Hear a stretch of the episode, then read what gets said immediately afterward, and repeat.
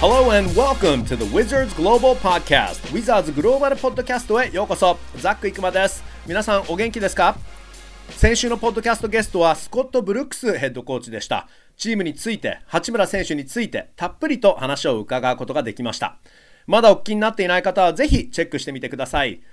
さて今週のゲストなんですが我々ウィザーズ日本語コンテンツチームのメンバーまあ、だから本当の意味で僕のチームメイトなんですけど今回2度目の出演となりましたウィザーズのデジタルスペシャリスト新川亮さんです。あ、えー、そして皆さんその前になんですが実はおとといこのインタビューを収録した後すぐ聞き直した時にすごくショックだったのがところどころで音声の乱れがありました。なので皆さんあらかじめご了承ください。えー、これ実は僕のイヤホンマイクだったんですよね。ごめんなさい。もうこれからは安物はやめます。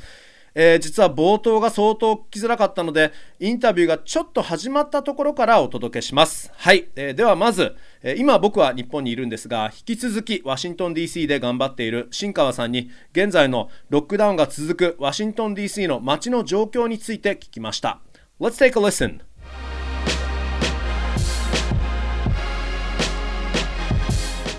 そうですね、もうやはり特にダウンタウンになると、なかなか商業施設が もう全部ほぼクローズドしているので、もう本当に人もそんなに出歩いていないですし、まあ、あのジョギングとか買い物に行く人とかは、まあ、少し出歩いてますけれども、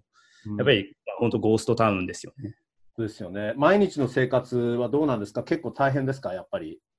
そうですね、まあ本当にもう引っか、もうほとんど外に出ていないので、もう本当に、あの日頃の業務をあの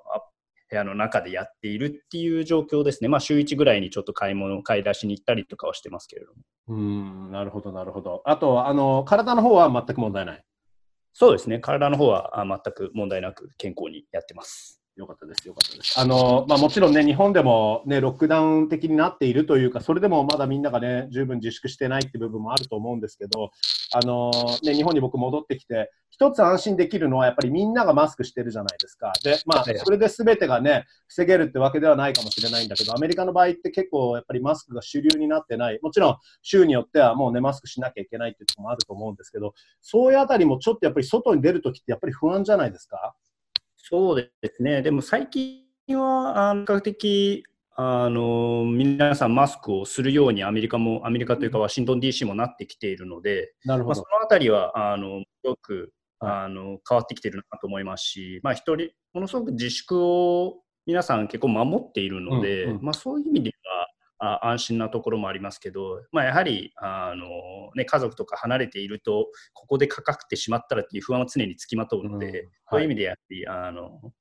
ね、特別注意を払っていかないなと思いますね。うん、なるほどね。確かに確かに。僕も、あのね、4月5日に日本に戻ってきたとき、まあもちろんそのウィザーズの自分の上司がね、えー、今このタイミングで帰ってほしいという、そういうリクエストだったので、僕は、はい、わかりましたってすぐ日本に帰ってきたんですけど、やっぱりちょっと飛ぶときにね、あのその時、新川さんにもね、あの、ちょっと帰帰りますって言って、挨拶一瞬だけね、あの、はい、僕が、ちょっとあの買ったばっかりのポン酢を置いてったりとかね、え梅干しだったっけ？え、納豆か？納豆。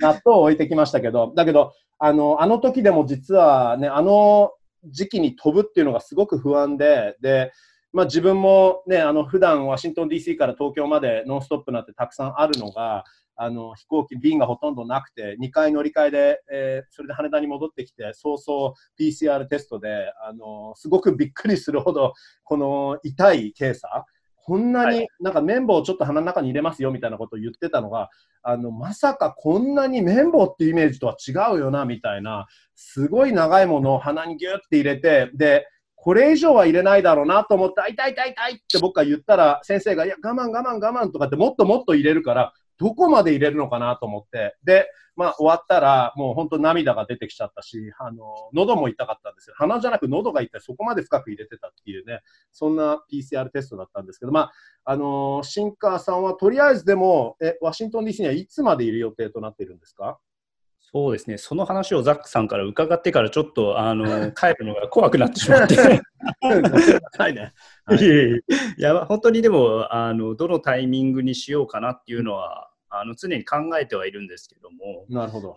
あの実質 NBA もまあ中断中ではあるので、はい、まあね、今後がちょっとわからない状況ではありますけれども、うん、まあ、それを見ながらタイミングを考えているという段階ではありますね。ご自身何かあの仕事ついてすぐなのに何かリモートワークでしかアピールできない、ちょっとこれは難しいかなって感じたことっていうのはあります？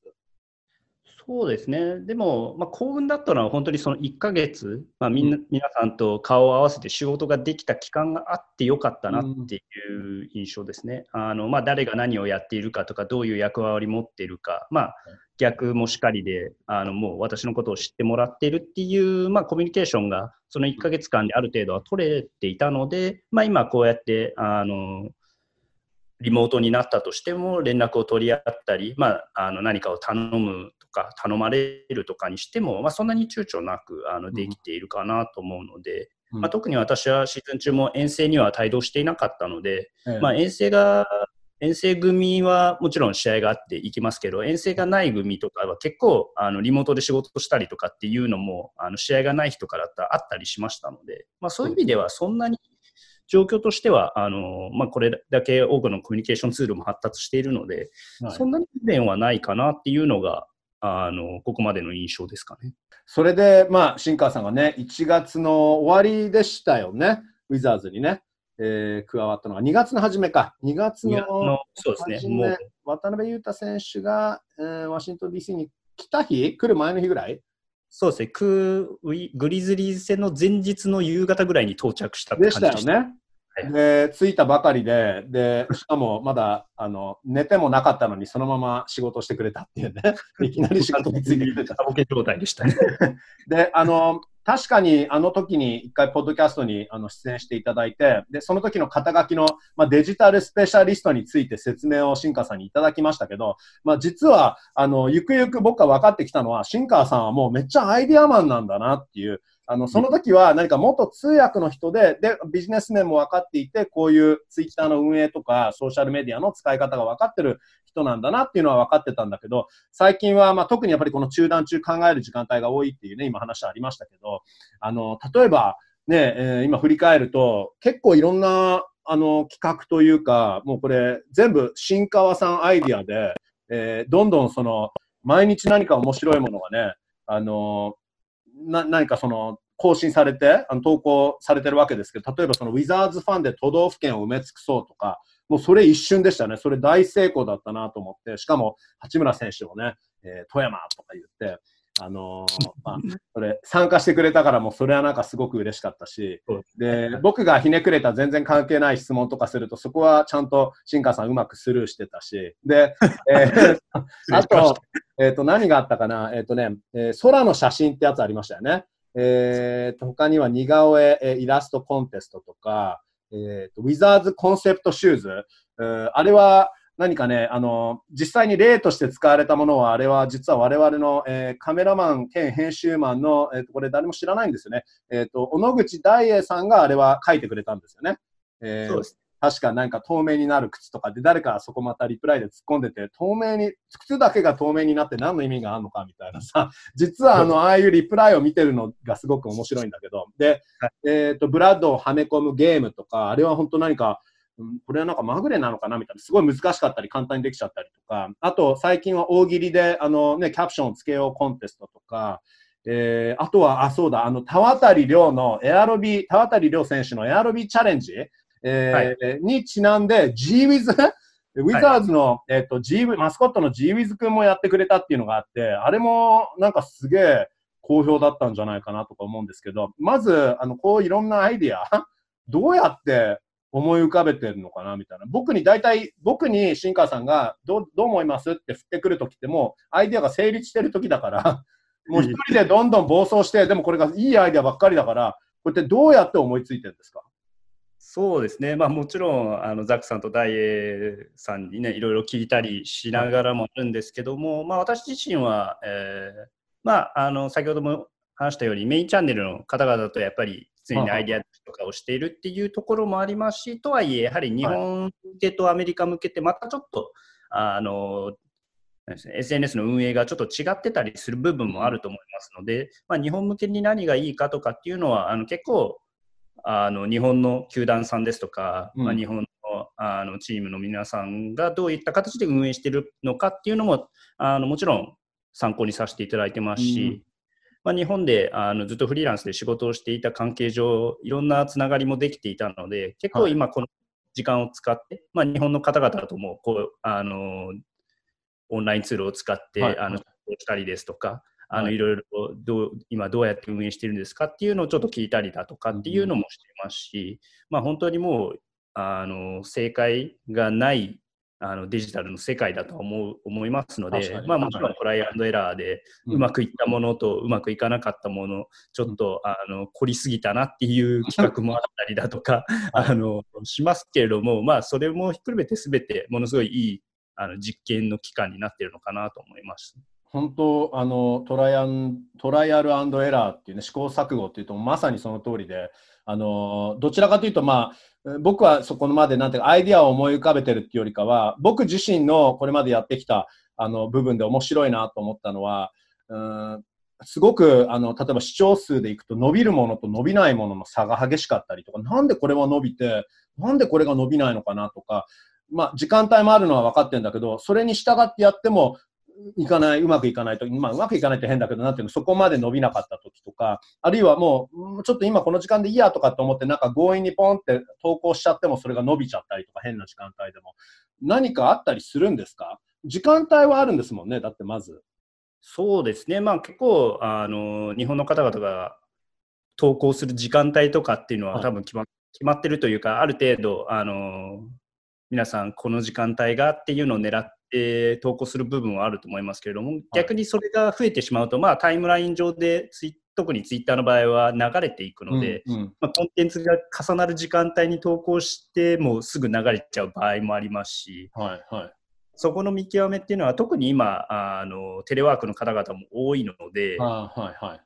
その何時に皆さんがアクティブに、まあ、ソーシャルを見るのかとかっていうのもちょっと見極めるのって難しいですよね。やはりちょっと時間帯が変わってきているのか、うん、いつもだったらその朝電車に乗る時間、乗った時間に、まあ、皆さん、携帯を見られてるのかなって予想はついたりとかはするんですの朝7時を狙ったりとかね、だからそっちだったら午後6時とか午後5時とかにね、サマータイムじゃなかったら載せてましたもんね。そうですね。はいはい。今となっては、なんかちょっと時間帯的にはずれてるのかなっていう、うん、これはちょっと数字とかで見極めてるわけではないんですけども、あの今のところの感触としては、ちょっとあの全体的に時間が遅れてる、うん、遅くなったかなっていうふうには思いますね。なるほどね。テレワークして、家で、まあ、もうちょっとみんな、もうちょっと遅くまで寝て、で、まあ、コーヒー飲みながらこの時間帯に見るのかなって、7時じゃなくてもしかして朝8時なのかなとか、そんな感じかもしれないんですけどね。だけど本当に何か自分が感じたのは、これはなんかオープンシュート、オープンショットみたいな感じなのかなみたいな、水物で今だとかって思ってもあんまり良くなかったりとか、ちょっとタフショットだ、まあいいやとかってなってもすごい良かったりして、とか、本当に未だに僕は、あの、謎なのは、あれシーズン前だったかな、レイアレンが来て、レイアレンさんが来て、八村選手についての話とか、スリーポイントの秘訣とか、それを投稿したらもうすごく伸びるかなと思ったら、意外に伸びなくて、で、CJ マイルズ選手がね、あの、まあ、ウィザーズにいた CJ マイルズ選手が八村選手について話をしたときに、もうこれはちょっと自分的には別に CJ 選手に失礼だかもしれないけど、そのちょっとおまけでやったんですよね。いろんなものをその日投稿して、ちょっとおまけにまあ CJ マイルズも載せてみようって言ったら、それがすごい伸びたりして、あるいはあの今回、シンカーさんがあのカメラ、あのビデオグラファーのね、えー、ウィザーズの、アリエル・ウールフォルクさんのあの記事を、ね、載せて、それがすごくライク数多くて、実は先週僕はスコット・ブルックさん、ヘッドコーチとやったポッドキャストよりもライク数多くて、おいおいみたいな、どうなってんだみたいな、本当ちょっと読みにくい部分もあるんですけど、ちょっとまあこのいろんなアイディアに戻るとしたら、うんと例えば都道府県を埋め尽くそうは、あれはやっぱり、あの、なんかもう一瞬でもなんか十数分で埋め尽くしちゃったじゃないですか。あれはもう大成功って言っていいのかな？そうですね。まあなんか、やはりエンゲージメントですとか、まああのファンの方々にも、あの、答えてもらうものっていうのは、やはりシンプルがベストなのかなっていうのは、なんとなくあのやってきて感触としてありますし、やはりまあ、あの特に出身都道府県なんかは絶対誰もが持っているものなので、まあ、日本で生まれた方に関してですけど、うん、あると、あのまあ一瞬で返答できるっていう意味ではものすごくリアクションを皆さんにしていただいて、あのあれも裏話を言いますと、47都道府県達成しましたっていうグラフィックを出すっていうのはあんまり考えてなかったと言いますか、あのであの皆さん答えて47都道府県埋まるまでは多少時間かかるのかなと思ったら、もうすぐにタイムラインが埋め尽くされましたので、私もすぐに紙を用意して、一つ一つクロスアウトしてって、あの達成しましたって言って、あの小野口さんにすぐあの連絡をして、グラフィックを作ってもらったっていうのがあります。田渡亮さんのエアロビチャレンジ、よく GWiz やってくれたなと思ったんだけど、あれもだって新川さんがお願いしたというか、え GWiz にちょっとやってよみたいな感じだったんですか？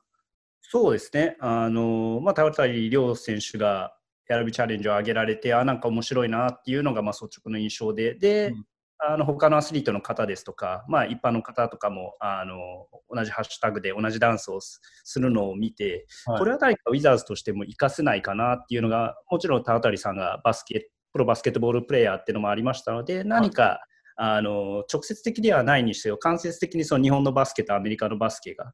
何かつながればいいなっていうところの中で、まあ、やはりまあ選手にあのそういったお願いをするっていうのはあの選手も離れたところにいらっしゃるので、なかなか難しいところもあるので、はい、あの GWiz だったら、なんとかあのこのコンセプトを話していけるかなと思って、まあ、担当者の方に、はい、あのこういったハッシュタグが今、日本であの、うん、まあ、流行っているというか、プロバスケットボール選手が行っているので、まあ、それを何かあの GWiz ももし時間があるのであればお願いできないかっていったところもすぐにあの賛同していただいて、実はあれテイク2だったんですよね。えー、すげえ。連日にテイク1をしていただいて、はい、あのちょっとあの出来に納得いかなかったっていうので、もうはい、もう一回やらせてくれとあって、その投稿も一日ちょっともちろん送らせて、はい、あのもう一回やらせてくれっていうのであの送っていただきました、ね、いやー、新川さん、すごいな、これ、どんどん自分でハードル上げてるんじゃないかと思うけど、どんどんあの発明をね、期待してますので。えー、っとあと、えー、っとまあ、ちょっと今ね、うん今回ね、実はあのファンの方からね、たくさん質問をいただいたんですよね。新川さんがね、このゲストで、あの、今回はね、ちょっと新川さんに今、中断中のこの状況とか、コンテンツ作りの話をしようかなと思って、あの、今回ね、こうやってゲストとしてお呼びさせてもらったんですけど、その時に、またこれも新川さんのアイデアで、あの、まあ、最近ちょっと僕、スコット・ブルックさんの時もね、できましたし、あとは八村塁選手のね、ズームインタビューも、あれはファンからインタビューのね、質問いただいたわけですから、ちょっとその流れでね、この時期だからやっぱりインタラクティブという試みでね、あの、の新川さんが、あの、視聴者のね、皆さんに、あの、チームのファンの皆さんにインタビューのあの質問聞いてみたらどうかなって募集して、ね、早速ツイートしたら、僕もツイートしたんですけど、あの、いくつか質問いただいて、あまあ、あのすごくいつもね、僕ら応援くだ応援してくださってる方々からいろんな質問をいただいただいたので、ちょっともう、あのー、そこの質問の部門にスキップしようかなと思うんですけど、えっと、まずですね、えっと、愛知県の今トークさん。今トークさん結構コメントしてるな。よくあの見かけるお名前なんですけど、えー、日本語コンテンツの皆さん、えー、ウィザーズの、えー、魔法デーに1日だけルイ選手の能力を得られるとしたら、ウィザーズスタメンとして、えー、誰とマッチアップしてみたいですかという質問なんですけど、えー、シンカーさん、もし、えー、シンカーさんが、まあ、ルイ選手の能力を持っていたとしたら、誰とマッチアップしたいですか？そうですね、まあ、私はまあ身長がやはり高い方では全然ないので、やはり NBA 選手で、うん、あのまあ、身長がそこまで恵まれてない選手で、やはりスピードとかがものすごいなと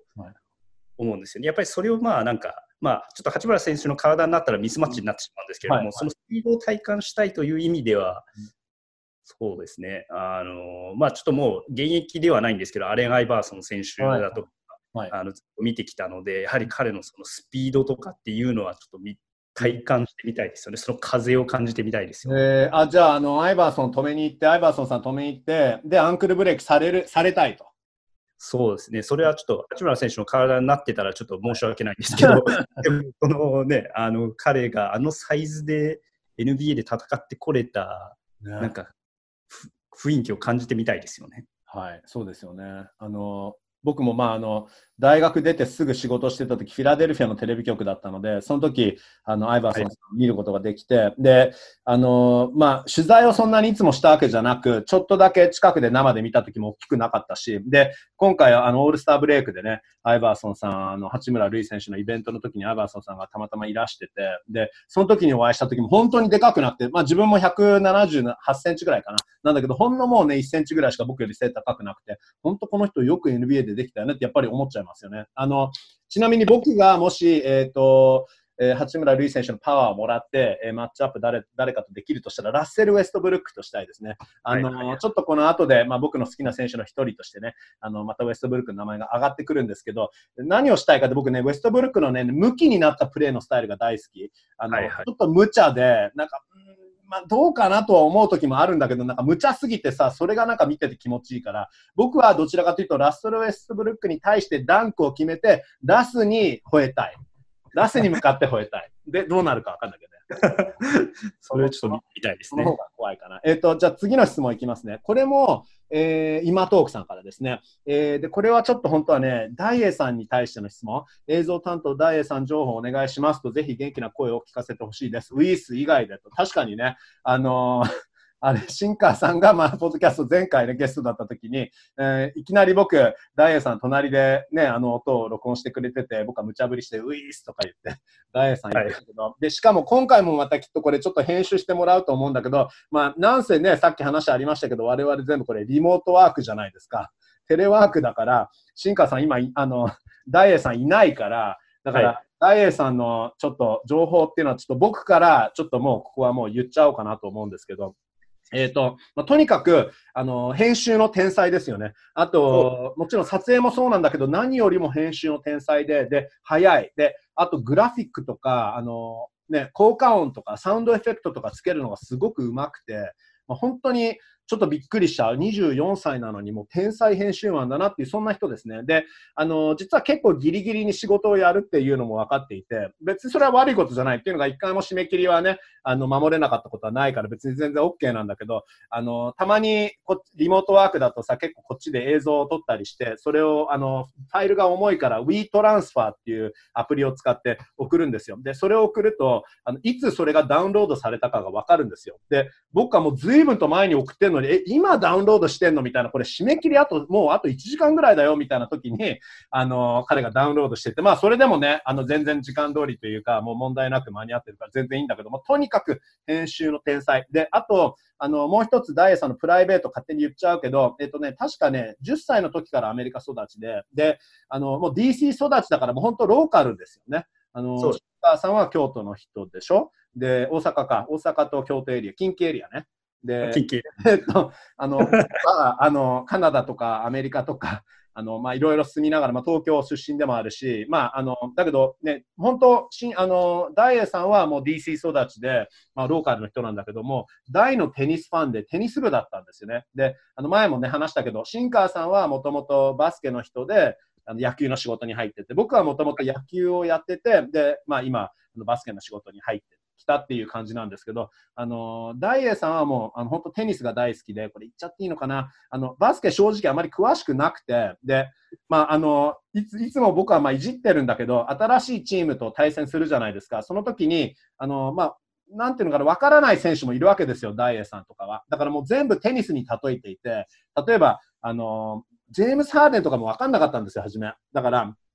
わかんないのかとか大丈夫かなみたいな。ウェストブルックわかんないのかみたいな。だから、ジェームス・ハーデンがロジャー・フェデラーで、ウェストブルックがラファエル・ナダールなんだよみたいな感じに僕が説明をしてあげると、あ、そうなんですかとか言って、それで何かよくあのバスケも少しずつ親近感をそうやって与えてあげて分かるようになってきたっていう。その代わり、えっ、ー、と、すっごく編集とかカメラとか、僕には全くできないことができるから、もうすごくね、我々のこの、あの、まあ、あのトリオでね、大事な逸材というか、まあ、ひょっとして一番大事なのかもしれないんですけどね、そんな人が今日ここにいないというか、おそらくこれ後で聞きながら、あなんか悔しがってるかもしれないですよね。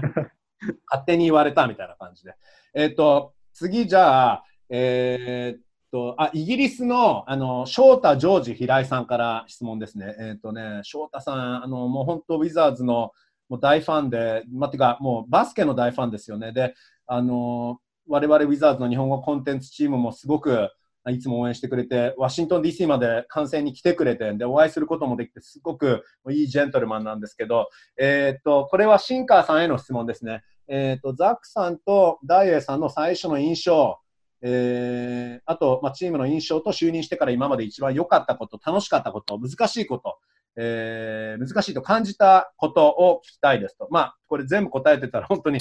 ずっと時間かかっちゃうかもしれないけど、まあでも、僕は回りくどいけど、新川さんそうじゃないから、どうぞ。いい。うんまあ、お二人の印象とか、まあ、ザックさんは実はであの、うん、昨年、同じあの日本の NBA 楽天の、はい、えー、中継の方で同時通訳を共にしていて、ですけれども、同じ中継に入ることはなかったので、一度も日本では、まあ、おそらくちょっとすれ違ったご挨拶ぐらい、でした。うんなんかあの声とかあのどういう人かっていうのは伺ってはいたんですけどなかなか会えてなくてなんか実際にこうやってすぐお会いできてまあなんかそういう共通の話題もあったのでものすごくすぐ、はい、あのなんでしょうね入れたっていうのはありますし、まあ、先ほど大栄君のねあの人柄も話してましたけどお二人ものすごくその辺はあの私もすぐ入りやすかったというかあのすぐチームの一員としていただけたのでまあ、本当にまだ、ね、時間と時間的に考えればまだ2か月ちょ,、ちょっとですかねしか経ってないですけれども、はい、もう何年も一緒にご一緒させていただいてるっていうような感覚にしてくくれてるなっていうのがありがたいところです。ああ、嬉しいですね。はい。なるほど。なるほど。え、それだけでいいですか？あのちなみにそう、大栄さんと僕は本当なんかいつもなんかバカふざけばっかりしてて、あの、この2人で大丈夫なのかなみたいな感じ。実は、あの、我々の締め切りから何か時間が離れてれば離れているほどバカふざけしてんだけど、やっぱりちょっと締め切り時間が近づいてくると、あの、少しずつ2人とも静かになってきて、それで僕とやり始めるみたいなね。まあ当たり前かもしれないんだけど。えっと、次いっちゃっていいですか？じゃあ。えー、っと、あえーと、これもあの翔太さんからなんですけど、えー、ザックさんのウィザーズに、えー、たどり着くまでのいきさつ、えー、野球からバスケ業界に来たことで感じたこと、思ったこと、アメリカのファンと日本のファンの違い、日本のプロとアメリカのプロのメディアに対しての対応の違い、そしてぜひイギリスのファンにも一言お願いしますということで、ちょっとこれ、全部は答えられないけど、まあ、いきさつっていうか、本当に、あの、これね、なんか新川さんも前、ポッドキャストで言ってたんですけど、あの、一つ、なんていうの、若い人にアドバイス、まあ、これ、翔太さんは、翔太さんに対するアドバイスとかじゃないんだけど、その自分の、そのいきさつの中で、まあ、この話、あの、前、新川さんが、あの非常に大事なことっていうのは若い人、あるいはそのここの業界で仕事したい人にとって大事なことってそのコネクション作りだとか、そのキープインタッチだとかっていう話をしてたじゃないですか。で、まさにその通りで、あの僕はこの仕事をいただいた時って、いただいたっていうか、まず初めこういう仕事があるよってあの聞いた時は、あのただ単にあの僕ニューヨークに住んでる時に一緒に昔仕事をしたことがあった人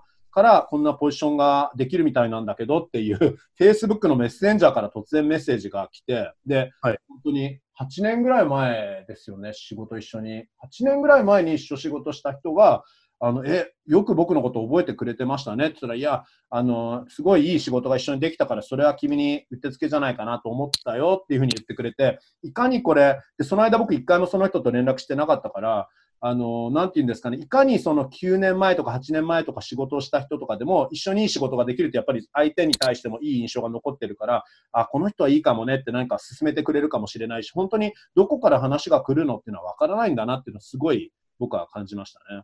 で、あと、えー、っとですね、ね、あのあファンの違いについて、これちょっともう簡単に僕はあの DC のファンかな、アメリカのファンって全体的には言えないんだけど、DC のファンってやっぱすごい辛口だなって僕思ってて、あのでまあ、ちょっとね、2桁ぐらい点差がもしビハインドになると、正直ちょっと結構しらけるというか、アリーナが静かになるじゃないですか。だけどそこでちょっとカムバックしても1桁になるとすごいノイズになるし、だからこれって日本からもし初めてキャピタルワンアリーナに来た人があのウィザーズの試合見たときに、あこんなに静かになっちゃうもんなんだっていうふうに思う、その一方、もしかして5分後には、うわ、すごい盛り上がるもんなんだなっていう、そのギャップが激しいなっていうのを僕はすごく今、あのやっぱりアメリカのファンというか DC のファンについては感じていて、あのまあ、その分何か普段まとまってないから、あの試合が面白くなって応援がまとまった時は自然体でものすごくうるさくていいなっていうのは思いますよね。日本はどちらかというと本当にもう初めからみんなすごくアリーナ MC もそうだし、あの応援するチームがね、ダンサーたちとかもそうですけど、ファンをまとめて、すごくしっかりとあのクラウドノイズを保ってるっていう部分もあるんだけど、何か本当にそのメリハリっていうのはアメリカはすごいなっていうのは僕は感じますね。まあなので、まあ、そんな感じかなと、まあ、イギリスのファンにも一言っていうか、あのエリザベス女王にメッセージ、イギリスね、Hello, hello everyone in Great Britain ってあのひどいイギリスのアクセントだな、またこれ、これも何かこの前バラック・オバマのモノマネしたけど、Hello, I'm the Queen of England って全然 やめましょう、やめましょう。あの、だけど本当の話、この、プラこういうプラットフォームを通してやっぱりね、今、このデジタルが主流だから、あの、今までは本当国内でしかできなかったようなものが世界中に発信できるようになったっていうのは本当にありがたいから、だから、ね、翔太さんみたいにイギリスにいても、ね、アメリカで起きてるスポーツ、その中で日本人が活躍してるっていうニュースとかをね、いっぱいチェックできるから、すごく僕は、あの本当にまあツイッター、まあ、インターネットというか、本当デジタルね、ありがたいって思ってますね。えー、っと、ごめんなさいね、僕ばっかり喋っちゃって。えー、っと、次の質問いきます。これはオクラホマ州に住んでる竹部さんえー、から、これ、えっ、ー、と、シンカーさんへの質問ですね。えっ、と、やっぱり通訳をされていた時のエピソードを聞いてみたいですと、えー、話せる範囲で、ギリギリまでと、僕もね、シンカーさんにオフレコの話してくんないかってお願いしたら、この前はなんか、それだけはちょっと、ね、あの、NG だったので、まあ、ギリギリまで何かエピソードありますか？そうですね、もうエピソードがありすぎて、逆にっていうのがないいうのがあるんですけどね。あのまあでも通訳だとやはりもうどうしてもね今の仕事と全然違うのはもう本当に選手とまあ、変な話24時間一緒にいるっていう仕事だったので、はいはい、もうねあのもちろんグラウンド上やロッカーにいる時もそうですけども、うん、プライベートからずっと一緒にいるので、うん、もう一言では本当にあの通訳の仕事ってうん、とかエピソードを言ってくださいっていうのはあるんですけどなかなか、ね、あのこれってピンポイントに言えないっていうのがありますよね。あまりにも濃すぎてっていうのは。あるんですけど。うん。うんいうちょっとあの面白くない答えで申し訳ないですけど。じゃあさちょっと僕から聞きたいんですけど、えーと、例えば僕日本にいる時もあのあの横浜 d n a ベイスターズの、うんまあ、実況あのインターネットの媒体でやっててで2年その時まあほぼつきっきりで、まあ、ホームゲームに関してはね、えー、ベイスターズを取材してたんですけど例えばあのラミレス監督に通訳さんがついてたりとかあるいは、まあ、他の、ね、メジャーリーガーでダルビッシュ投手とかあの他のメジャーリーガーを取材した時、うん、松井秀喜さんの通訳さんとかもねその緊張するような記者会見の場で通訳してましたけどどうなんですか？あのこっちから見るとああ、僕この時、僕もちょっとだけは通訳やったことあるんですけど、いや、この場で通訳したくないよねって、僕はもうなんかハートが弱すぎちゃって、だからどうしてもできないというか、自分が何か自分で変なこと言って責任取るならいいけど、ほら、他の人のために言ってるわけじゃないですか。それって集中力もバランスつつ、ああいう囲みとか、もう何十人もいる前でってどうなん、緊張するもんなんですか、やっぱり？そうですね、まあ、緊張、まあ、私の場合なんかもう一番最初の通訳の経験が、まあ、インターンしてた時に、はい。えーと、小林正秀投手ってロッテから、えー、ロッテで長く活躍されてたピッチャーが、まあ、クリーブランド・インディアンズに入られた時に私はインターンで、まあ、あのその時まだ大学3年生とかだったんですけれども、うんうん、でその時にあに彼がヤンキース戦でアメリカで初勝利だったですかね、はい、をしてで、その時に、あのまあ、囲み取材があって、うん、結構何の前置きもなく上司とロッカーに行って、はい、すぐにあのメディアがバッて囲みに来て、はい、はい、お前出番だぞって言われて、い。きなり、あの通訳の仕事を初めてしたっていう、まあ、正式な場で初めてしたっていうのがあったので、なんかその経験を経たので、なんかもう緊張するっていうのを一番最初の経験がそれで緊張するっていう間も与えられずスタートしたので、うんうん、それが逆になんかその後にものすごくいい経験として残っていたのかなっていうのはありますね。もちろん緊張はしますけれども、はい、なんかそれがファースト何でしょうねコンタクトというか最初の経験だったので、ああ。逆によなるほど。うん、それがでもなんか例えば明日はこういう記者会見があるぞとか何かそうちょっと分かってる時ってやっぱり、なんていうの、今、初めての時っていうのはもう緊張する余裕もなかったっていうか、そういう時間もなかったのが、少しでも余裕ができてくると逆に緊張緊張しちゃうもんなのかなとか思ったりするんだけど、そこの緊張の中、マネージっていうのは大丈夫だったんですね。そうですね、まあ、考えすぎてしまう部分もあるので、やっぱり時間があるとちょっとあの緊張する部分もありますけれども、まあ、逆にでも、通訳してて、やっぱり一番辛いのは、やっぱり選手の方がやっぱり怪我をした時ですとか、うんうん、まあ、結果がちょっと振るわなかった時の、まあ、通訳をするっていう、まあ、その瞬間的に起こるものというの方が、うん、まあ、逆にその通訳の準備もですけど、そのメンタル的な準備もできないので、うん、やっぱり選手としては聞きたくないことを聞かされないといけないだと、はい、特に怪我の診断とかもそうですし、はい、やっぱりそういう時の通訳っていうのは一番、ね、ちょっとあのメディア対メディア対ファンに向けてっていうわけではないんですけれどもやっぱりそういう時の方が、まあ、緊張といいますか、まあ、なんかちょっと苦い思い出としてやっぱり残ってしまいますよね。それがやっぱり100%の通訳をしてもやっぱり誰もまあ、喜ばないと言ったらあれなんですけど、はいはい、まあ、ニュースを届けないといけないので、うん、なんかそういう方が逆に記憶に残ってたりしますかね。うん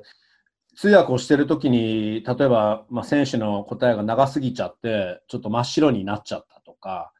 あの何かカジュアルにやってるときって、ほらあ、もう一回お願いしますとか、なんか気軽に言える気がするじゃないですか。でも、なんかちょっとそれがやりにくい環境ができない環境だと、なんか僕なんか逆に忘れないように忘れないようにとかって思ってるとなんかあの特にそっちの方に気がいっちゃって忘れちゃうような気がしたんだけどそうやって忘れちゃったとか真っ白になったこととかってあありました？やっぱり長くなってしまうと、ね、あのどちらかというともう通訳の技術どうこうっていうよりかは記憶力のあの問題になってきますもんね。はい、もうあのまあ、大抵の選手やあの関係者は通訳がいるとどこかで切らないとって意識はしてくれるんですけれども、はいまあ、たまにやはりあのちょっと忘れちゃうとかあまり通訳を使うのに慣れてない人の通訳をすると結構長くなってしまうので。やっぱりそういう時はもう事前にあの初めてやる人とはちょっとメモ持っていかないとちょっと怖い時はありますよね。はい、確かにね。確かに。あの僕は一つ通訳に関しては楽天 TV でやっぱりバスケの同通やってる時に思ったのが、うん、聞き取りっていうか、まあ、そういう問題じゃなく、だけどやっぱり試合の中で、ね、例えばコーチが何か必死になって試合中喋ってる時とか、まあ大体似てるようなことを言う場合も多いから、そういうふうに、そういう意味では慣れれば問題ないんだけど、そうじゃなくても、うん、とっさにあっちもなんか思いついて言ってくることだったりするから、まあそれに対してこっちはなんか、まず、うん何を言ったか把握しなきゃいけないっていうか、その聞き取りの問題じゃなくそれでもやっぱり意味をちゃんとね、100%吸収しないと訳せないじゃないですか。だけど、はい、それがうまくいっても、いい言葉が出てこなくて、アウトプットがちょっと苦しくなってうまくいかなかったりとか、あるいは本当にあっちがすごい勢いで喋っちゃったりとかで、あの、あるいはもしかしてこの質問するのかなと思ったらインタビュアーが全然違うこと聞いたりして、え、これかとかって思ってる間に何か質問が全部あの吸収できなくて、ちょっとアウトプットに苦しむ、インプットの時点で苦しんだりすることもあったりして、いや簡単じゃないよなっていうのをいつも思ってますけどね、やっぱりそんな感じですか、結構。そうですね、あのまあ、昨日出した記事でもアリエルさんが、うん、あのまあ、女性の専属カメラマンの方が仕事で成功ってどういう時に感じるっていう話をして、まあ、彼女もやっぱりあの100%成功したっていうのは数えられる回数しかないっていうのは話してましたけど、それはまあなんか通訳にとっても同じかなっていうのは思いますね。やはり自分の満足できる100%の通訳ができたって終わった後に感じることって、まあほぼほぼないのかなって思いますし、やっぱりそのインプットとアウトプットが追いつかないだとか、あのね、やっぱりとっさにちょっと時間があったりとか、まあ、画面越しに見ていたらあこれもっといいのはあるのになってやっぱり思ってしまう第三者として思ってしまう時って多分皆さんバイリンガルの方とか皆さんあると思うんですけどやっぱりその場に立ってみないとやっぱりその瞬間に出る言葉ってまた変わってくるのでやっぱりその瞬間になんか100%出すっていうのがやっぱりものすごく難しい仕事だなっていうのは感じますね。うん、いや本当まさにそこですよね。何か自分もまさにそのひねくれた第三者で、ああ、間違ってるとかさ、なんでこんな簡単なことが訳せないのかとか、何か自分でちょっとカッカになったりしちゃってんだけど、自分が実際にやってみると、すごく難しくて、あの、なんでこんな簡単なものがこういう時、なんで今冴えてないのかなとかね、なっちゃったりして、いや、結構難しい仕事だなと思いますけど、まあ、それでも、あの、エピソードは語ってくれないみたいですね、竹部さん。えー、まあでも、あの、貴重なお話だと思いますけど、えっと、次、じゃあ質問いきますね。全部もうね、あの、ちょっとカバーしちゃおうかなと思うので、えー、東京の元気元気さんから、元気元気さんも、あの、よく、あの、ツイッターでお見かけしますけど、えー、っと、僕のラーメンリポートみたいなのね、ちょっとツイッターの方でやってた時があって、で、アメリカでのラーメン機構でどこが一番美味しかったですかっていうことなんですけど、あの、そもそもあの、ツイッターに載せたとき、うんとね、一番初めに載せたのがね、デンバーで食べたラーメンで、あれがもう本当ね、今まで僕人生の中で、あのー、もう40、40数年生きてますけど、今までの中で一番まずいラーメンでしたね。もう、うん、麺はもうね、本当にもう柔らかいし、柔らかいっていうかもうなんか柔らかいどころが伸び伸び以上ですよね。でもスープも何かただ濁ったお湯みたいで、もうあんなにまずいラーメンはなかったですね。で、えー、ちなみにアメリカで僕が感じて、あの、一番美味しいと思っているラーメンはワシントン DC なんですよ、実は。あの、に、えユニオンマーケットっていうところが、うまあ、ダウンタウンからちょっと離れたところにあって、ユニオンマーケット内の、えっと、ゆずというところの塩系ラーメンとつけ麺がすごく僕美味しくてびっくりしたんですけど、ただ残念なのは、やっぱりそれ15ドルぐらい、1600円ぐらい払ってんだけど、結局なんかフードコートみたいなところだから、なんかプラスチックの容器だから、なんかせっかくこんなに美味しいラーメンなのに、何かあの、レンゲでしっかりとしたね、ボール、あの、お椀に入ってね、レンゲで食べたいなとかと思うんですけど、あと、えっ、ー、と、元気元気さんから日本でお気に入りのラーメンはありますかっていうことなんですけど、で僕自身は、あのー、今、今は違うんですけど、うんと、これまで DC に引っ越す前は、あの、杉並区に住んでたんですけど、高円寺、えっ、ー、と、高円寺と新高円寺駅の間にある、えっ、と、あれはね、ルック商店街、相当マニアックだな、にある天皇っていうね、え、ラーメン屋があって、えっ、と、それはあの、天国の天に、あの、王様の王、天皇っていうところで、もうこれはごく昔ながらの、えー、醤油ラーメン。昔ながらのもうほんと中華そばっていう感じなんだけど、ちょっと特別に違うのが、あの、ここはね、中太麺を使ってるんですよね。まあ、とにかく僕最近の発見としては、もうあの、ラーメンはもうね、細麺はダメ。もうこういうこと言うと実はすごいもういろんな人が何言ってんだって言うかもしれないんだけど、細麺は、新川さんどうですか？太麺派ですか？細麺派ですか？ちなみに。ラーメンは太麺ですか、ね、ああ、そう。OK。麺的なやつが好きですかね。え、何が？縮れ麺的なやつあはいはい。縮れ麺ね、いいですね。あと、ちょっと平打ち的なやつとかね。あの、だけど、その細麺って、あの、なんかその方が伝統的なんだけどね、すぐ伸びちゃうんですよね。だから、もちろんそのラーメンはさっと食べるものなんだけど、でも、あの慌てて食べたくない。それが、あの太麺、中太麺になってくると、そうしかもこの天皇さんのスープは熱々だから、本当に熱いんですよ。もうどこよりも、もうやけどしちゃうぐらい熱い。だけど、その中に細麺入れたらもうすぐふにゃふにゃになっちゃう。そこを、あの、ちゃんと大将分かってて、まあ、中太麺使ってても、本当そこね、高円寺にあるね、天皇さん。まあ、ちょっと今はロックダウンでね、あの行かない方がいいと思うんですけども、ね、全部メニューも看板も全部手書きなんですよ。で、よく入るときに人がね、なんか覗いて、あ入りにくそうだなとかね、聞こえてくるんだけど、もうその入りにくそうな感じがもうバッチリなんですよね。まあ、とにかく、えそこのラーメンが僕は一番好きです。えー、っと、次、行きましょう。えっと、東京にいる洋平さん。えー、好きな NBA プレーヤーとチームは、えー、現役引退選手過去のチームでも OK と。えー、先ほどは、えー、新華さん、アレン・アイバーソンとも答えていましたけど、他に、例えば子供の時とか、まあ今でもいいんだけど、あのー、NBA に、まあ、ね、アメリカにも住んでたわけですからね、新華さんね、子供の時にね。誰が一番他に好きでした？うん、そうですね。私もなんですかね、まあ、住んでたのが LA の時期が長かっ長くて、まあ、その時当時あのモレイカーズが王朝というか強くなり始めてた時と、うん。まあ、そのちょっと前ですかね、はい、LA に住んでるんですけれども、はい、そうですね。なんかその時はレイカーズが強すぎて逆にちょっとクリッパーズを応援してたりとか、うんうん、あ確かにクエンティン・リチャードソンのなんかジャージを載せてましたねツイッターにね。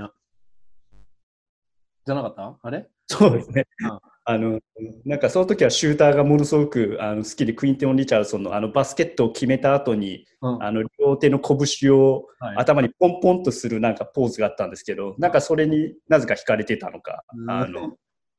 見てて、まあ、その後やはりアレン・アイバーソンとか、やはりあのどうしても、まあ、これは、ね、日本の方も多いと思いますけれど、ちょっとサイズに劣る選手がやっぱり向かっていくとかっていうタイプのプレイヤーはどうしてもあの惹かれますかね。確かにね。あのだからアイザイア・トーマスもね、ウィザーズにいた時とか、まあ、もう特に、まあ、セルティックス時代ですけどね、人気ありますからね。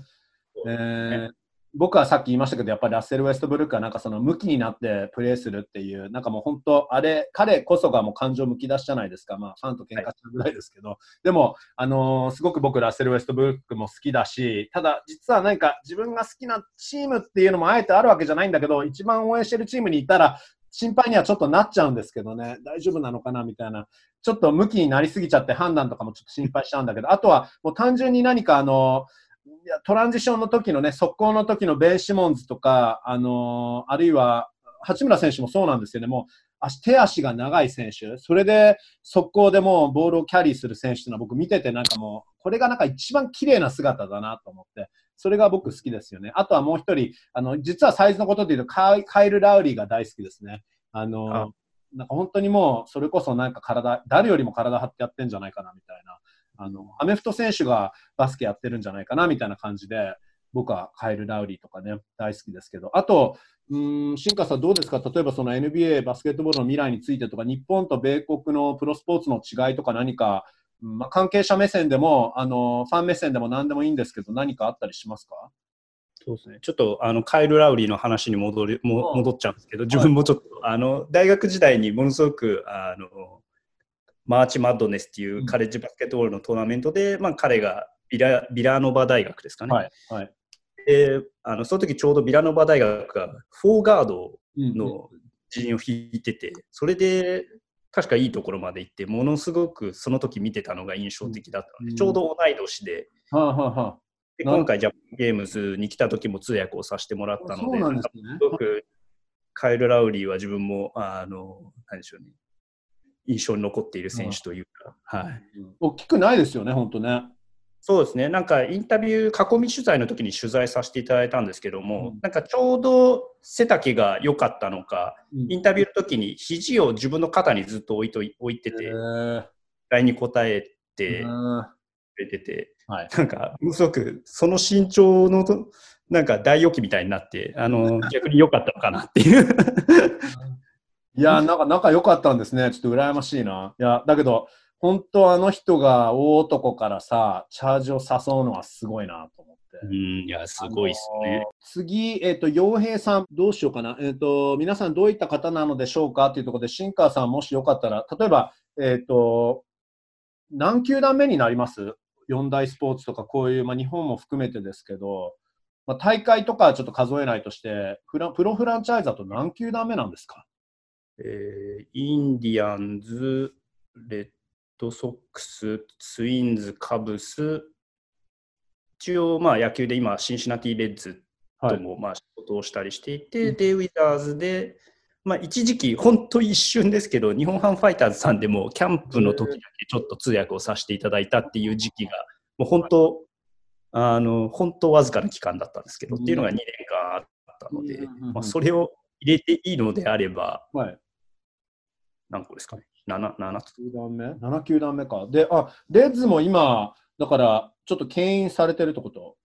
なんですか？そうですね。一応、役所としてはコンサルタントっていう形で一応継続はしてますね。まあ今はこういった時期なので、はい、あのそこまで稼働はできていないですけれども、まあ常にあのコンタクトはしあの担当者としながら話はしてます、ね、すごい皆さん、あの新川さん SNS のボー・ジャクソンじゃないですか。もうトゥースポーツですよね。えー、でもバスケと野球だと実は、えー、ダニー・エインジとかかな？ね、やってたのが。ダニー・エインジがセルティックスとブルージェイズのドラフトピックだったんですよね、大昔。はいはい、ちょっとやってたんですよね、確かね。シンカーさんも、えっ、ー、と、アメリカってもう何年住まれてます？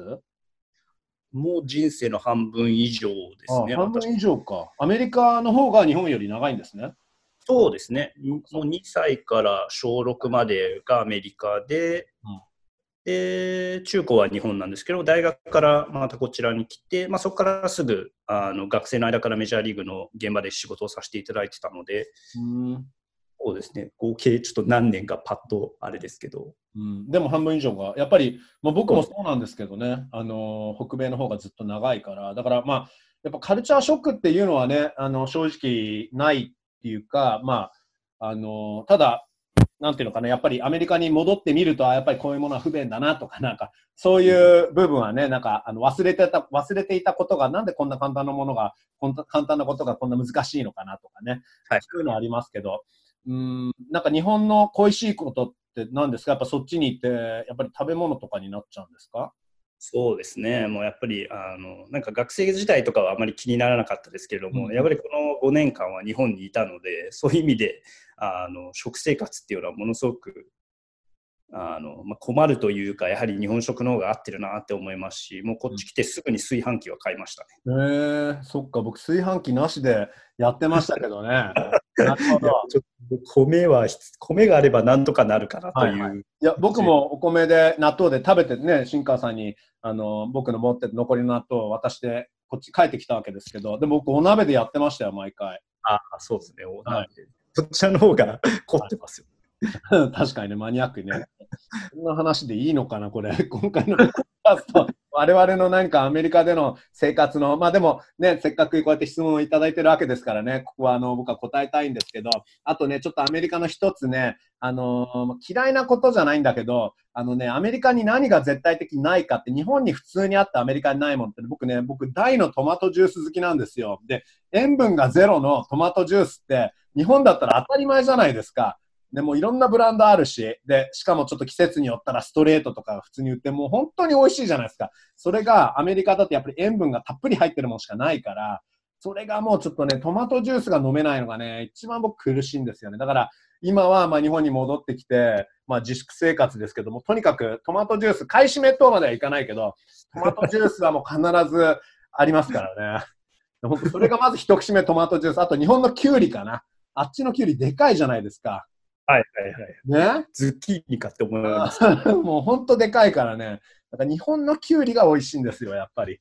えっ、ー、と、ちょっと次の質問いっちゃいますね。えっ、ー、と、4年前トロントに留学してラプターズファンになったという、としあきさんからの質問。で、これはなぜかね、質問、あの、シンカーさんじゃなくてね、あの、ハンドルが僕と、あとね、えっ、ー、と、や、あの、LA のスポーツライターの山脇明子さん宛てにもなぜかこの質問が リプライされてて、これはきっと間違いだったと思うんだけど、どうやったらウィザーズの日本語チームに入れますかと。シンカーさん、雇ってる人じゃないけどね。僕も違うけど。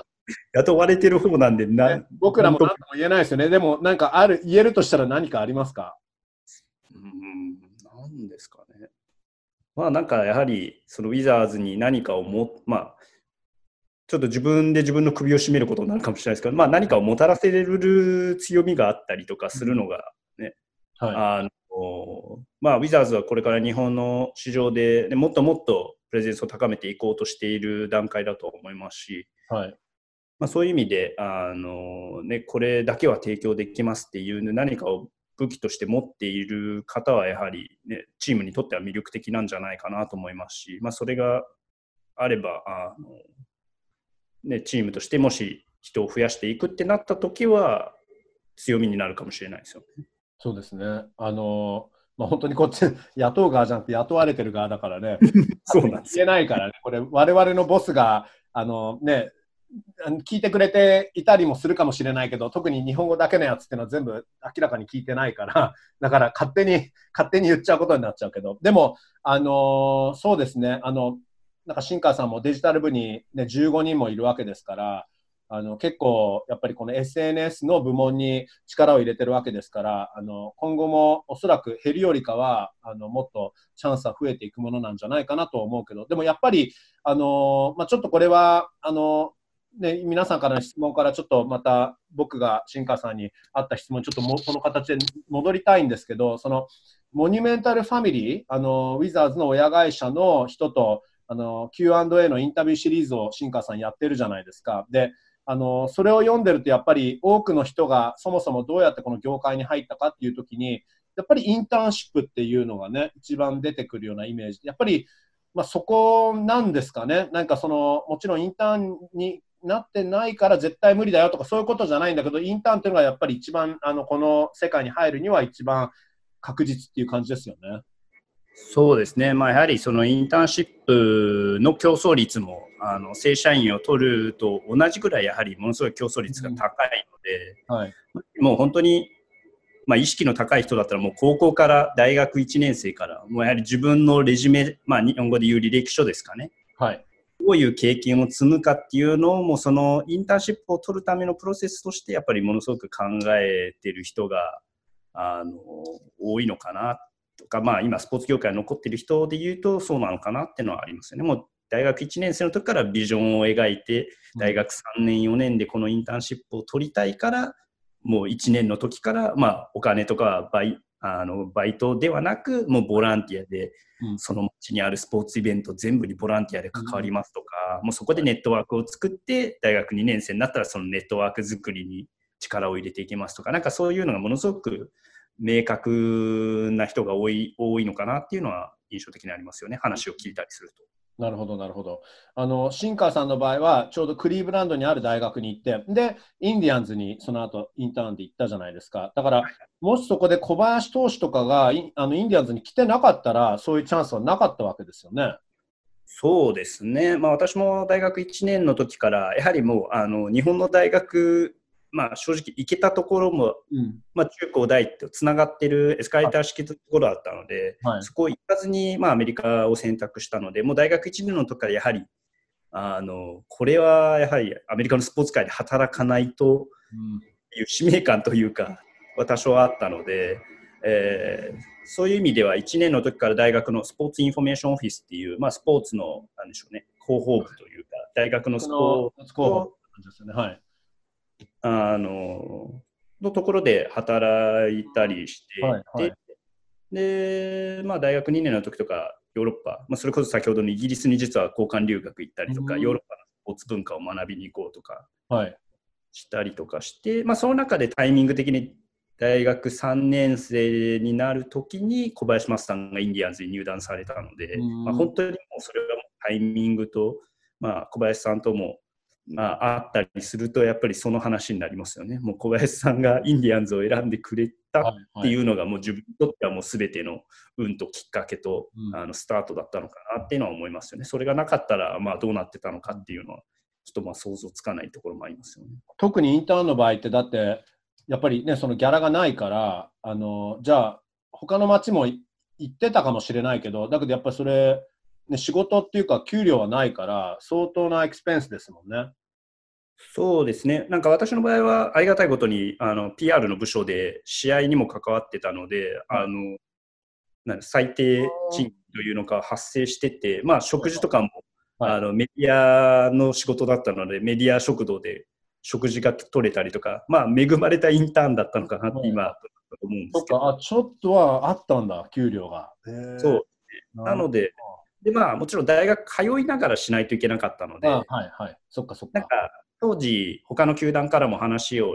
あったりしたんですけども、はい、やっぱりあの夏休みだけ、うんうん、そこに移動してアパート借りてとかってなると、もう、ね、さすがに学生のあのだとなかなか負担が大きかったのでそういう意味で本当に地元の球団でそういう機会があったっていうのもものすごく大きいですよね。最後の質問なんですけど、あの今回、えー、ウィザーズのデジタルスペシャリストとして、まあ、本当、シンカーさん、今、もうウィザーズのワシントン・ウィザーズ日本語ツイッターのもう中の人になってますけど、あの僕も初め始めた時って中の人になるんだよなみたいな感じだったんだけど、実際は、ね、全てを僕が発信してるわけじゃないから、本当に中で喋ってる人にはなってるんだけど、今、本当、実際中の人っていうのはシンカーさんなんだなって感じてて、どうですか、そのやっぱり NBA のフランチャイズのツイッターの中の人やってるのって楽しいと思いますし、まあ、ね、多少プレッシャーとかもあるかもしれないけど、そのあたりどうですか？そうですね、まあ、私としても、ね、ザックさんも以前あのある記事でドリームジョブっておっしゃってましたけど、はい、私もやはりずっと NBA、まあ、野球でずっと仕事してましたけどやはり NBA があの一番見るのは好きなスポーツだったので、はい。まあ、そういう意味では本当に私にとってもドリームジョブですし、うん、まあ、あの面白いのがやはりアメリカの球団のアカウントで、まあ、日本語発信するっていうのが、まあ、ただ NBA のチームの日本語アカウントっていうだけじゃなくて、やっぱりそのアメリカと日本の、ね、ちょっと大げさに言うと、駆け足になれるアカウントでもあると思うので、そうですね。まあ、そういう意味では、なんか両方の文化を分かり、知りながら、なんか逆に、そのアメリカのことを日本の方に伝えるですとか、もう逆に、その日本のことを、まあ、自分のデジタルのチームに共有して、日本ではまあこういうことがあるから、こういう発信がいいんだよとか、なんかそういうなんか、両方の文化のなんか間に立ちながら仕事ができるっていうのはものすごくなんかあの魅力ですし、うん、なんかこれまでの自分の、まあ、キャリアだとかその日米両方で住んでいたこととかがなんかうまくあの、まあ、生かしていければいいなっていうのは思いますね。ですね。なるほど。いや、まあ、じゃあそうやってそれを生かしながら何か他に、まあ、ちょっと質問にも、あの視聴者の方からもちょっとそういう質問もあったんですけど、まあ、今後どういうふうにこのツイッター、まあ、これまでね、僕は今まで他のメディアに質問された時って何か実は精一杯だったから、もう本当なんか、あの目先目先をただやり続けてきた感じだったんだけど、今はね、本当にちょっといろいろ考え直す時間帯っていうのもあるし、あの今後どういうツイッターにしていきたいとか、そういうイメージとかビジョンはあったりするんですか？そうですね、まあ、やはり、まあまあ、特に今の時期かもしれないですけどね、まあ、先ほどあのも言いましたけど、やはりなんかみんなが来て、うん、あのね、なんか情報だけを発信するっていうのも、まあ、もちろん重要ですし、まあ、あの我々にしかないアクセス、うん、編集への選手との距離だとか、まあ、チーム内での様子だとかって私たちにしか伝えれないことも多々あると思うんですけど、まあ、それと同時になんかあの皆さんが交流できるようなプラットフォームに、はい、まあ、なればいいのかなっていうふうには思っていますし、まあ、あの今でこそ日本でも NBA ファンはものすごく増えていますし、はい、でもあのなんか私が日本にいた時ってものすごいクローズドコミュニティというか、うん、あのいうのもあったと思うんですけど、なんかそれがもっともっとオープンになる場所、はい、SNS っていうプラットフォームでなっていけばいいのかなっていうふうには思います。うん、確かに、確かに。いや、本当に架け橋っていうのもそうだし、あのまあ、自分もそうなんだけど、新川さん来てからあのいろいろあの日本についてあの、なんか日本はどうなのっていう、なんかただ興味深く聞かれることもあれば、そうじゃなく、本当にこういうこういう書き方とか、こういう何かプレゼンの仕方っていうのは日本では大丈夫なんですかとかさ、そうカルチャーの違いまでもやっぱりそう気を使って聞いてくれるじゃないですか。だから本当に何か、あの我々は何かそのチームに貢献できるスペシャリストなんだなって、新川さん特にそうなんだなって僕いつも感じてるから、やっぱりすごくやりがいのある仕事なんだなって、自分もそうだ、新川さんもそうなんだなって感じるんですけど、あとはあの、まあ、今ちょっと触れたんですけど、そのあのモニュメンタルファミリー、そのウィザーズの親会社の、あの、いろいろ、裏方さんっていうのかな、まあ、あの、ね、普段スポットライト当たらない人たちのインタビューシリーズもやってますけど、そのちょっと試みというか、ちょっとそのあたりももう最後に一つ聞きたいんだけど、あの、そこのなんていうのかな、裏方さんもフィーチャーしたいっていうのもまたこれは斬新だなと思うんですけど、ちょっと教えてくれますか？そうですね、まあ、私も日本でライターをしてた時期もありましたので、なんかあの単純に自分がこういうのを読んでみたいなとか、企画として面白いのかなって思ったことを実行しているっていう、ただそれだけなんですけど、はい、まあ、やはりあの、ね、実際日本にいると NBA の球団ってどうやってオペレーションを行っているのかなとか、どういう人が働いているのかなって、なかなか見えてこれ来ない、見えてこない部分もあると思うんですけども。はい。なんかそういうところをもっともっとフューチャーして、なんかこういうスタッフがいるとか、まあ、それでこそれこそ先あのどのようにしてそこにたどり着いたのかとか、あのまあ、逆にどんな仕事があるのかとか、はい、でモニュメンタルスポーツのエンターテインメントの素晴らしいところっていうのはやはりウィザーズだけじゃなくていろんなチームも運営していますし、まあ、それこそ e スポーツのチームですとか、もありますので、まあ、アリーナも運営してたりとかもするのでなんかそれも一つの特徴かなってのは思いますしまあ、もちろんウィザーズインタビューシリーズとしてお届けしてるんですけれども、まあ、いずれはなんかそのグループとしての、まあ、いろんな取り組みとかも、まあ、どんどんフューチャーしていけたらいいなっていうのはありますかね。うんうん、なるほど。あのそうですね、我々のウィザーズの、えー、上司でも、えー、実際にそのその人の仕事の、えー、責任としては、ウィザーズだけじゃなく、ワシントン、NHL のワシントン・キャピタルズうんしかもものすごく強いチームで、アレックス・オベチキンとかスーパースターがいるチームで、えー、そのそのキャピタルズも掛け持ちで両方担当してるっていう上司もいたりしますからね。だから、あのー、そのあたり普通にだって日本で言ったらどんな感じになるのかな何か、あのプロ野球の球団も担当してるけど、それと同時に、うんまあ、B リーグのチーム担当してるみたいな感じのような仕事ぶりですもんね、内容としてはね。ねうん、なんかそういった事例が、まあ、もしかしたら今後日本でも増えてくるかと思うので、はいまあ、そういう意味ではいい、あのね、うん、そういう参考事例というか、が提供できたらいいなっていうふうにも思いますし。うん、なるほど。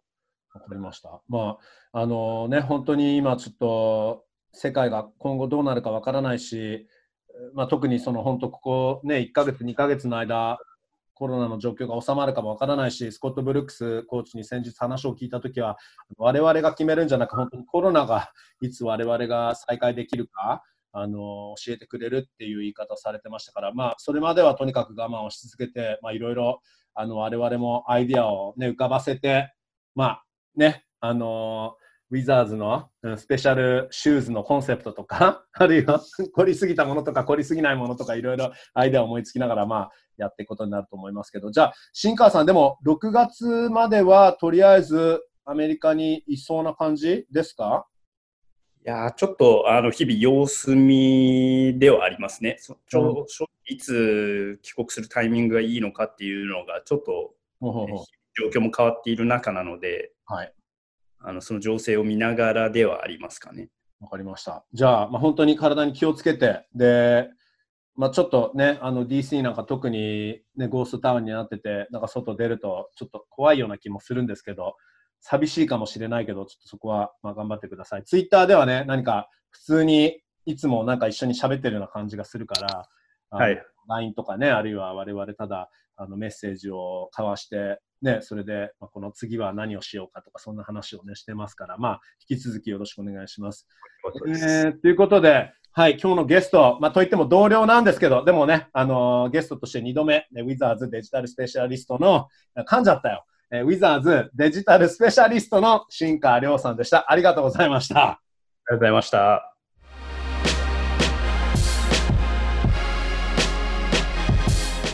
はい、えー、という新川さんでした。ウィザーズに加わってから毎日よくこんなにたくさん面白いアイデアが思いつくよなと僕は驚いていますが、まあ本人はね、凝りすぎていた試みもあったというふうに振り返っていましたけど、いや、僕はそれが好きですね。凝りすぎとか、マニアックすぎとか。えー、そして新川さん、プロチームは7球団目なんですよね。これほどいろんなアメリカの球団に在籍している日本の人も他にいないんじゃないかな？非常に心強いです。新川さん、引き続きよろしくお願いします。そして皆さん、引き続き我々日本語コンテンツチームをよろしくお願いします。今回はいろんな質問もありがとうございました。それでは今回はこの辺でお別れです。Alright everyone, thanks for listening to the Wizards Global Podcast. Stay safe everyone.